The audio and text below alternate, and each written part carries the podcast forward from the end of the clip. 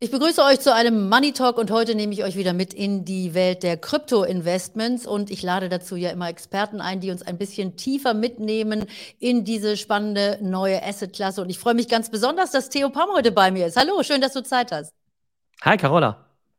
Ja, also vielleicht erzählst du erstmal allen Zuschauern, wie du selber in den Crypto-Space gekommen bist, was du aktuell machst und womit du dich beschäftigst. Also ich beschäftige mich immer gerne mit digitalen Trends, digitalen Technologien.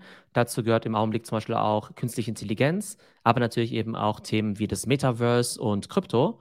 Und mit dem Thema Krypto hatte ich vor allem in den letzten zwei Jahren sehr viel zu tun und hoste aktuell auch einen Krypto-Podcast ne, namens Panda Insights. Und da gibt es eben jede Woche Stories und eben auch Education aus der Kryptowelt. Und wie ist dein Background? Also, wie bist du zu dem ganzen Thema gekommen? Einfach aus Interesse oder hast du da äh, auch ein Studium dahinter gelegt oder bist du Programmierer oder sitzt du die ganze Nacht vor den Rechnern? Also, ich habe äh, genau Wirtschaft studiert, da auch meine Promotion gemacht. Äh, zu dem Zeitpunkt gab es aber damals noch keine Kryptowährung. Von daher hatte ich natürlich schon immer ein Interesse natürlich an, ähm, genau, an aktuellen Business-Themen, natürlich auch an neuen Technologien. Und da stößt man natürlich, äh, ja, unweigerlich irgendwann auch auf das Thema Krypto und Blockchain. Ja, ganz genau. So bin ich ehrlich gesagt auch dazu gekommen, als das relativ neu war. Hier in Berlin ist ja so ein Krypto-Hub, so kann man das ja fast nennen. Also hier ist es ehrlich gesagt eine Kneipe, in der sich die Krypto-Enthusiasten treffen. Und da konnte man dann früher eben auch noch für relativ kleines Geld seine Kryptos auf Papier, also äh, einfach so kaufen als, als, als Code. Ähm, aber wir wollen uns heute ein bisschen äh, intensiver mit dem Thema Ethereum beschäftigen, denn es gibt ja sozusagen diese zwei großen, sagen wir mal, Standardwährungen, wenn wir es mal so nennen wollen, oder äh, Standard-Kryptos. Das ist ja einmal die Bitcoin-Blockchain und dann ist es Ethereum.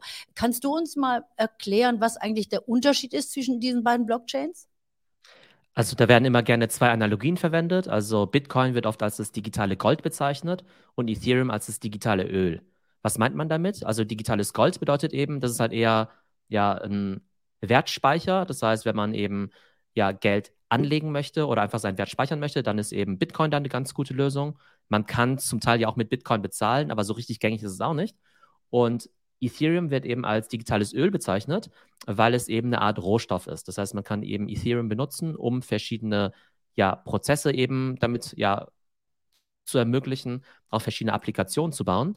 Und da gibt es zum Beispiel diese Funktion des Smart Contracts. Und auf dem Smart Contract werden ja ganz viele dezentrale Anwendungen aufgebaut. Und da wollen wir noch mal ein bisschen tiefer einsteigen, denn das ist ja eigentlich auch so eine Art neue Welt, die sich da aufgetan hat. Denn das bedeutet für die reale Wirtschaft möglicherweise auch große Umbrüche, oder? Ja, genau. Also das Spannende ist eben, dass man da durch diese Smart Contracts eben ganz viele Transaktionen ähm, sozusagen durchführen kann, ohne dem anderen unbedingt vertrauen zu müssen. Also in der realen Welt ist es ja so, wenn ich jetzt einen, ja, einen Gegenstand verkaufe, der wertvoll ist, dann brauche ich ja in der Regel einen Notar und einen Anwalt, der dann eben auch sicher geht, dass ähm, ja, der Kaufvertrag in Ordnung ist und dass eben das äh, Gut, meinetwegen auch den Besitzer wechselt von A nach B und umgekehrt dann eben auch das Geld fließt. Und viele dieser Funktionen funktionieren dann tatsächlich auch über sowas wie den Smart Contract auf der Ethereum Blockchain.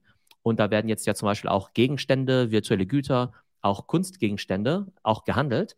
Und ähm, wenn ich jetzt zum Beispiel ein digitales Bild habe, also zum Beispiel diese NFTs, Non-Fungible Tokens, dann ist es ja eben erstmal ein digitales Gut auf der Blockchain. Das gehört jetzt zum Beispiel in meiner, das liegt jetzt zum Beispiel in meiner Wallet drin. Und wenn ich dir das zum Beispiel jetzt für 100 Dollar verkaufe, beziehungsweise für das Äquivalent jetzt in Ethereum, dann wechselt dieses Gut eben einfach den Besitzer. Es wird dann eben auf der Blockchain öffentlich hinterlegt. Also dieser Gegenstand, dieses Asset das ist jetzt eben nicht mehr in meiner Wallet, sondern in Carolas Wallet. Und damit ist eben diese Transaktion eben vollzogen worden, ohne dass wir jetzt irgendwelche dritten Parteien, Anwälte oder Notare brauchen. Das Thema NFT hast du gerade angesprochen. Das war ja jetzt vor einiger Zeit so ein riesiger Hype. Da erinnert sich jeder an die hässlichen Affen, den Board Ape Yacht Club, äh, wo man also für zigtausende von Euro eben nur einen kleinen Codeschnipsel kaufen konnte oder eben dann dieses äh, Bild. Da ist so ein bisschen der Hype zu Ende, oder? Also ich glaube, NFTs haben viele verschiedene Anwendungen. Also ich glaube, wir haben einmal diese digitale Kunst und diese Collectibles und die sind in der Tat relativ spekulativ. Also es ist natürlich jetzt so Geschmackssache, ob du jetzt eben für diesen äh, Board Ape NFTs jetzt irgendwie 100.000 Dollar bezahlen möchtest oder nicht. Ich glaube, nur wegen der Kunst macht es wahrscheinlich niemand, sondern man geht eben davon aus, dass der eben im Wert steigt. Tatsächlich gibt es jetzt aber auch viele Brands, die jetzt eben NFTs eher als eine Art Technologie einsetzen wollen. Und zwar kannst du ein NFT auch als eine Art Gutschein sehen, den du dann eben einlösen kannst. Also zum Beispiel bei Starbucks. Starbucks hat ja das größte Loyalty-Programm der Welt. Und wenn du da jetzt zum Beispiel ganz äh, fleißig äh, ja, deinen Kaffee kaufst, dann stellt der Starbucks zum Beispiel einen Gutschein aus, jetzt in Form von einem NFT. Und mit diesem NFT kannst du dich zum Beispiel anmelden für eine, für eine Barista-Schulung oder vielleicht auch für sogar eine Reise nach Costa Rica, um eben auch dort die Kaffeeproduktion von Starbucks eben auch zu besichtigen. Ähm, einen anderen Fall sehen wir jetzt gerade bei Spotify. Da gibt es jetzt eben bestimmte Songs oder Playlisten, die du eben nur anhören kannst, wenn du eben auch den NFT von dem Künstler hast. Das heißt, stell dir vor, du bist jetzt irgendwie Superfan von irgendeiner Band, sagst halt, okay, ich habe mir jetzt deren NFT gekauft, bin dadurch im Superfan-Club, dann hast du dadurch eben gewisse Benefits. Und wenn du jetzt zum Beispiel innerhalb von Spotify auch noch deine Crypto-Wallet connectest und dort dann eben zeigen kannst, hey, ich habe jetzt eben auch noch den Token von der Band oder von dem Künstler XY drin, dann hast du als einer der wenigen eben auch Zugriff auf diese Songs. Das heißt, ich glaube, bei NFTs muss man immer ganz stark unterscheiden eben zwischen dieser Technologie, die eben einerseits für ja, spekulative Assets eingesetzt werden kann, aber eben auch eine Technologie sein kann, die jetzt eben viel von Brands eingesetzt wird, um vor allem Kundenloyalty und Kundenbindung zu erzeugen.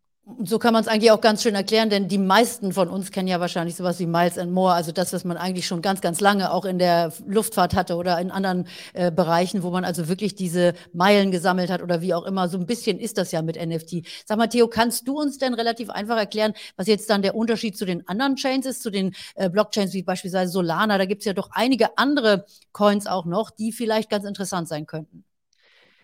Ja, genau. Also ähm also Ethereum ist halt die erste Blockchain gewesen, die eben wirklich diese Smart Contracts ermöglicht hat. Und Ethereum hatte eigentlich immer das Problem, dass es einerseits sehr sicher war, aber ziemlich ineffizient. Das heißt, du kannst ganz wenige Transaktionen pro Sekunde machen und das Ganze war eben auch noch sehr energieintensiv, also die ganzen so Sicherheitsmechanismen rundherum, um eben auch die ganzen ja, Transaktionen zu prozessieren und zu überprüfen. Und deshalb gab es halt eigentlich immer so das Wettrennen ähm, der sogenannten Ethereum-Killer. Also die Frage, kannst du eine Blockchain bauen, die eben ja die Nachteile von Ethereum eben ja auflösen kann, beziehungsweise die eben einfach schneller sind, e energieeffizienter. Und da haben sie eben so ein paar Player rauskristallisiert, wie zum Beispiel auch ähm, Solana oder Polygon. Tatsächlich wird gerade Polygon gerade sehr gerne von Brands eben auch eingesetzt. Ich habe ja vorhin eben Starbucks erwähnt. Deren NFTs werden dann eben auch auf der Polygon-Blockchain laufen, ähm, wobei die wiederum auch eigentlich auch auf Ethereum basiert. Und letzten Herbst gab es ja tatsächlich dieses Ethereum-Update, wo dann eben auch einiges geändert wurde. Also man ist da vom ja, sogenannten ähm, ja, Proof of Work zum Proof of Stake gewechselt, wodurch eben das Ganze deutlich schneller wird und auch weniger Energie verbraucht. Das heißt, Ethereum hatte immer gewisse Schwächen.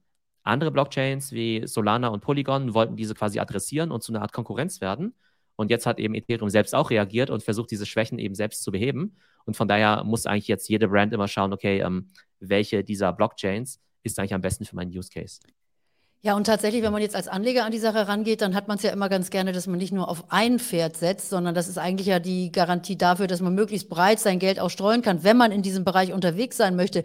Gibt es denn da auch Möglichkeiten, dass man also sagt, ich glaube jetzt nicht unbedingt, dass die eine Blockchain besser ist, vielleicht als die andere. In ein, zwei Jahren kann sich das ja auch ändern. Also ich kaufe sie am liebsten mal alle zusammen. Gibt es da Möglichkeiten?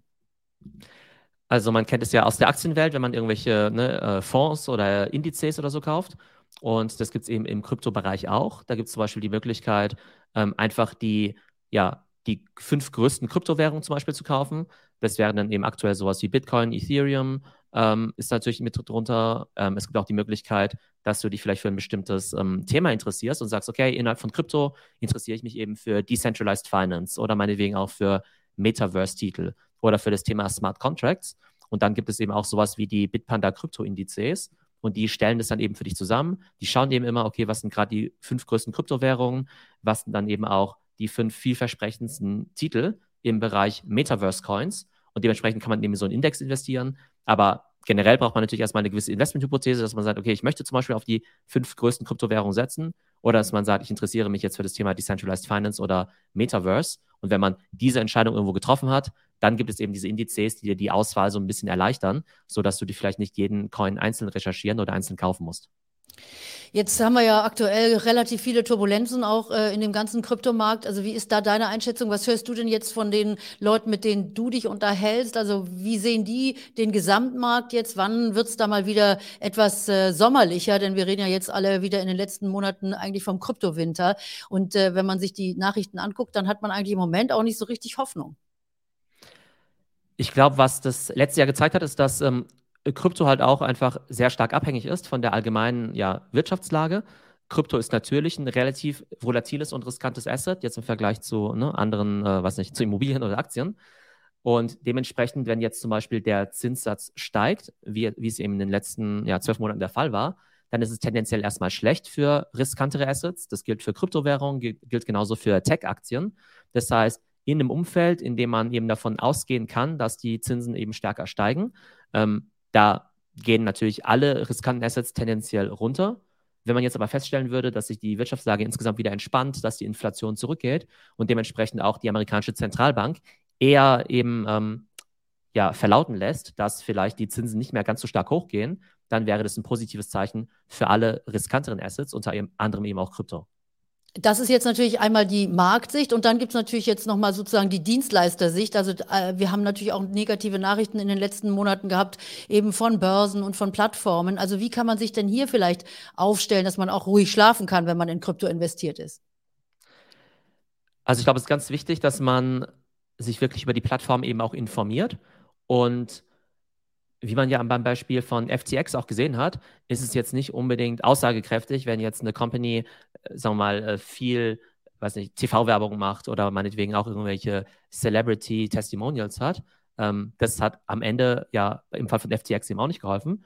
Ich glaube, ganz wichtig ist, dass eben eine, ja, zum Beispiel eine Krypto-Plattform dann eben auch die entsprechenden Lizenzen hat. Also im deutschsprachigen Raum wäre es ja zum Beispiel die BaFin-Lizenz. Und dann kann man eigentlich in der Regel davon ausgehen, dass die ihren Job getan haben, dass sie eben auch geprüft haben, dass da eben auch alles ähm, ja, sauber und transparent läuft, dass dann eben die Einlagen der ähm, Anleger dann eben auch entsprechend aufbewahrt werden und nicht wieder reinvestiert werden. Und da ist einfach ganz wichtig, dass man da eben sein Research macht und jetzt nicht irgendwie ähm, ja, auf die erste Werbung irgendwie aufspringt oder irgendwie sieht, dass irgendein Influencer oder eine Celebrity jetzt irgendeine Plattform empfiehlt. Ja, das ist ganz wichtig. Und ich sage ja auch an jeder Stelle immer, man sollte eigentlich auch lernen. Du hast es vorhin ein bisschen angesprochen. Äh, du machst da ja auch einiges in dem Bereich, äh, gerade für all diejenigen, die vielleicht einsteigen wollen in Krypto oder auch in das ganze Thema Web 3. Da gibt es bei dir auch Schulungen und da kann man dann auch sich weiterbilden, oder? Ja, genau. Ich glaube, das beste Format dazu wäre aktuell tatsächlich der Panda Insights Podcast äh, den ich ja in Zusammenarbeit mit äh, Bitpanda mache. Und der kommt einmal die Woche raus und da haben wir eben verschiedene Formate. Also es gibt eben dann erstmal wöchentlich immer die aktuellen News. Dann gibt es auch ein Marktupdate, ne? zum Beispiel, was ich Bitcoin 10% rauf oder runter, auch mit einer Erklärung, was da eben gerade an den Märkten passiert. Und dann gibt es immer noch einen Education-Teil, in dem wir eben auch solche Konzepte wie Metaverse, NFT oder auch äh, Proof of Stake dann eben auch erklären. Und dann haben wir öfters eben auch Experten eben zu Gast, einfach Leute, die eben über Krypto sehr viel Bescheid wissen oder auch allgemein investieren und wo wir da eben auch über verschiedene Investmentphilosophien und Strategien sprechen. Ja, wunderbar. Also das ist auf jeden Fall wichtig für all diejenigen, die sich mit dem Thema beschäftigen wollen. Also bildet euch weiter und bildet euch eine eigene Meinung. Das gilt ja für die gesamte Geldanlage. Theo, ich danke dir erstmal, dass du heute Zeit hattest und bei mir warst im Money Talk und wir sehen uns ganz bald wieder. Danke erstmal. Vielen Dank euch auch fürs Zuschauen. Tschüss. Ciao.